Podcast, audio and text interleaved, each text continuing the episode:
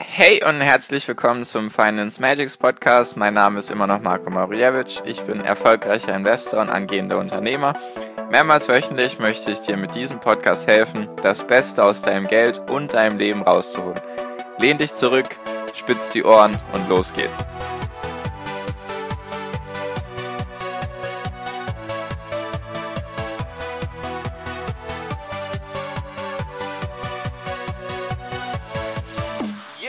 Hi und herzlich willkommen zum Finance Magics Podcast. Wir sind heute bei Folge 182 und heute möchte ich mit dir die ganzen kryptischen ETF-Abkürzungen durchgehen. Das habe ich noch nie gemacht, habe noch nie eine Folge dazu gemacht. Irgendwie bin ich jetzt darauf gekommen, habe ich mir mal gedacht.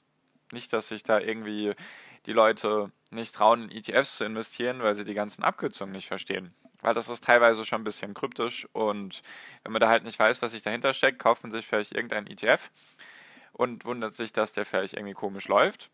Oder man kauft sich vielleicht doch gar keinen ETF, wenn man denkt, hm, was heißt das denn alles? Das ist ja wie, wie Mathematik vielleicht für manche oder so. Genau. Und deswegen habe ich gedacht, nehme ich mal ein bisschen die ETF-Namen auseinander, also diese ganzen ETF-Bezeichnungen, die es da eben gibt, was die ganzen Abkürzungen bedeuten. Also zumindest mal die, die größten bzw. die gängigsten. Es gibt wahrscheinlich noch viele andere Abkürzungen, nur die, die dich wahrscheinlich am meisten treffen werden, versuche ich jetzt mal in dieser Folge durchzugehen. Genau, also allgemein kann man sagen, dass ein ETF-Name aus oder eine ETF-Bezeichnung oder ein ETF an sich aus vier Bausteinen besteht. Der erste Baustein, der eigentlich immer ganz vorne steht, ist halt vom Emittenten, also vom Anbieter, sei es jetzt X-Trackers, iShares oder Lixor. Das sind auch meistens, habe ich glaube ich auch schon öfters gesagt, dann halt Banken bzw. Tochterfirmen von großen Gesellschaften. X-Trackers gehört zum Beispiel zur Deutschen Bank, iShares gehört zu BlackRock und Lixor gehört zur französischen Bank Société Générale. Ich, wie du merkst, Französisch ist nicht ganz meine Stärke. Genau. Dann der zweite Part oder der zweite Teil. Meistens ist dann eben der Index, der abgebildet wird, sei es der SP 500, der DAX oder der MSCI World. Und genau, das ist jetzt so der Index. Da die ersten beiden Punkte sind, denke ich, klar, was die, was die aussagen. Der dritte Teil ist dann, sind dann so regulatorische Hinweise. Zum Beispiel gibt es dann ganz oft dieses UCITS oder UCITS oder wie auch immer man das aussprechen mag. Das steht für, ich habe die Übersetzung hier, beziehungsweise die Abkürzung Undertakings for Collective Investments in Transferable Securities. Übersetzt heißt das Organismus für gemeinsame Anlage für gemeinsame Anlagen in Wertpapiere. Also diese ETFs müssen bestimmte EU-Richtlinien erfüllen und dir zum Beispiel vereinfachte Verkaufsprospekte und Halb- und Jahresberichte zur Verfügung stellen. Das dient einfach für dich als Transparenz, damit du einfach weißt, in was der ETF investiert und was sich da vielleicht verändert hat, was er kostet und so weiter. Soll einfach aus Transparenzgründen helfen. Finde ich einen guten Punkt. Dann, was auch oft kommt, ist dann einfach der, das Kürzel ETF.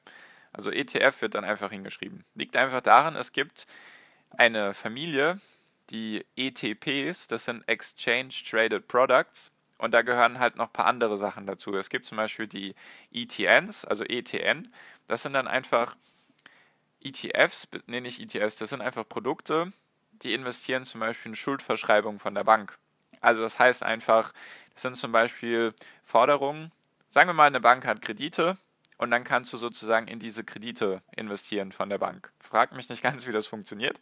Dient einfach dazu, um dir zu zeigen, dass du in einen ETF investierst. Weil wenn du zum Beispiel in einen ETN investieren würdest, dann würde das Geld oder beziehungsweise der ETF würde nicht zur Klasse des Sondervermögens gehören, weil Aktien und ETFs sind ja Sondervermögen. Und wenn dann zum Beispiel die Bank pleite gehen würde und du hättest jetzt einen ETN, dann wäre dein Geld sozusagen auch futsch. Weil Aktien und ETFs sind ja Sondervermögen, die werden ja sonderbewahrt, beziehungsweise die haben ein Aufbewahrungsverfahren, was eben anders ist, weil die Bank besitzt deine Aktien dann nicht, wenn du so, oder dein Online-Broker besitzt deine Aktien und ETFs nicht, sondern er verwahrt sie für dich. Und zum Beispiel bei einem ETN würde, würde das Geld, was du investierst, sozusagen zum, zur Bilanz oder wäre sozusagen Vermögen von der Bank oder von der Gesellschaft und dann würde die pleite gehen, würdest du dein Geld verlieren. Und wenn halt eine Bank pleite geht und du hast ETFs und Aktien, dann ist das Sondervermögen und du kannst es einfach übertragen ohne großartige Probleme. Genau. Das ist so der dritte Teil. Und der vierte Teil sind die Merkmale. Einfach solche Abkürzungen, die ich jetzt noch ein paar nennen mag. Und zwar sind's dann, steht dann da vielleicht ein D oder ein DIS oder ein DIST. Das heißt einfach, dass dieser ETF ausschüttet. Dann gibt es tesorierende ETFs, die werden abgekürzt mit C oder ACC. Heißt einfach, dass die tesorierend sind. Dann gibt es noch den Unterschied zwischen TR und NR.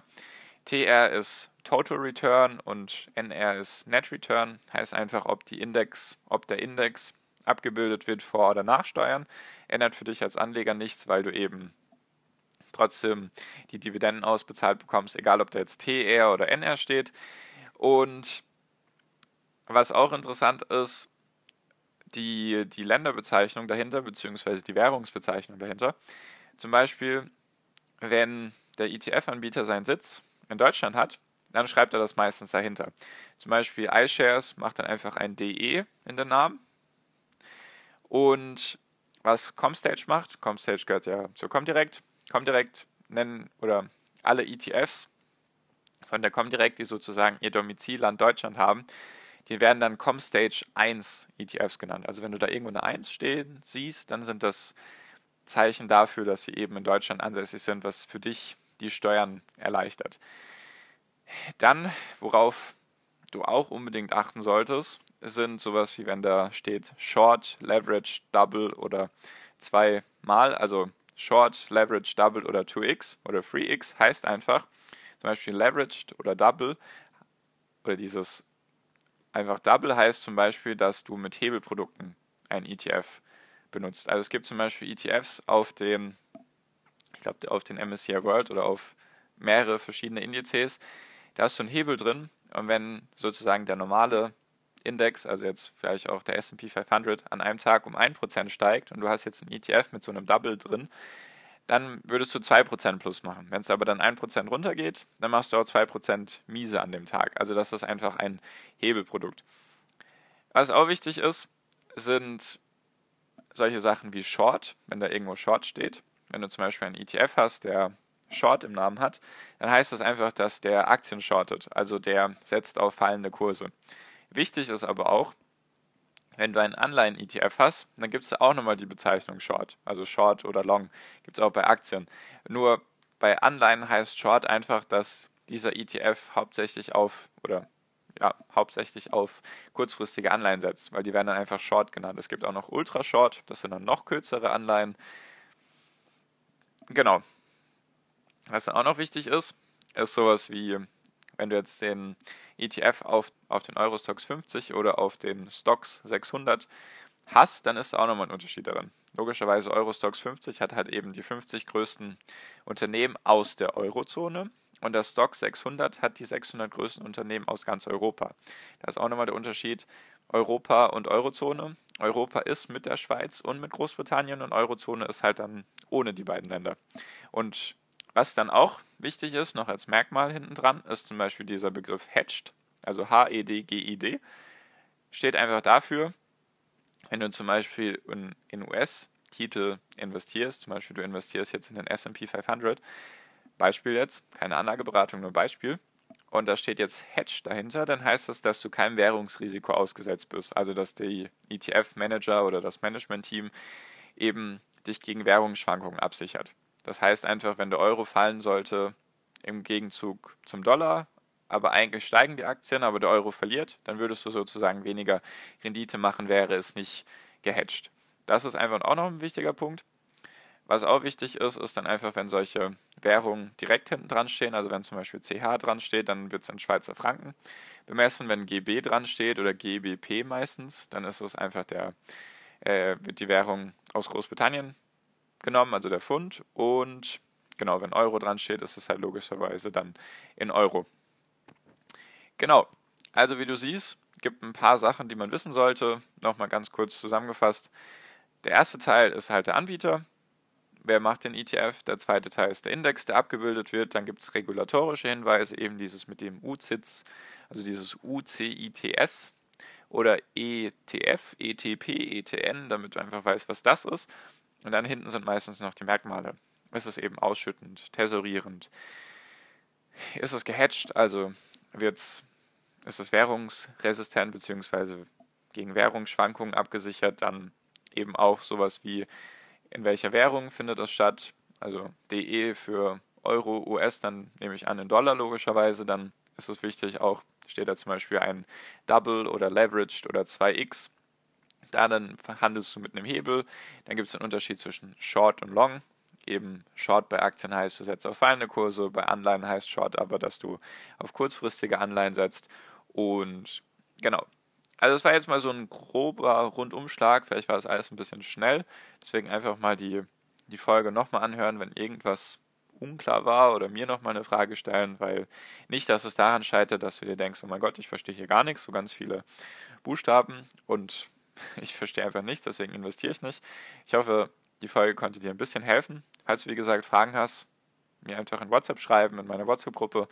Einfach den ersten Link anklicken, dann kommst du eben zur WhatsApp-Gruppe. Hier öffnet sich dann die Nachricht, hey Marco, ich würde gerne deiner Gruppe beitreten. Einfach draufdrücken, dann kommst du in die Gruppe. Dann sind genug Menschen da, die dir helfen können. Ich bin natürlich auch für dich da. Und genau, ich hoffe, damit wurde jetzt, wurden jetzt ein paar Sachen klar, wie eben ETF-Namen aufgebaut sind, was die eben heißen, worauf du da achten solltest, damit du da eben den Überblick behältst. Und genau. Danke dir fürs Zuhören bisher. Ich hoffe, du hast was gelernt. Oder es sind jetzt zumindest mal einige Sachen klar und es hindert dich jetzt nichts mehr vom Investieren, falls du noch nicht damit angefangen hast in ETFs. Genau, so viel von mir. Danke dir fürs Zuhören bisher. Ich wünsche dir wie immer noch am Ende einen wunderschönen Tag, eine wunderschöne Restwoche. Genieß dein Leben und mach dein Ding und viel finanziellen Erfolg dir. Dein Marco, ciao, mach's gut.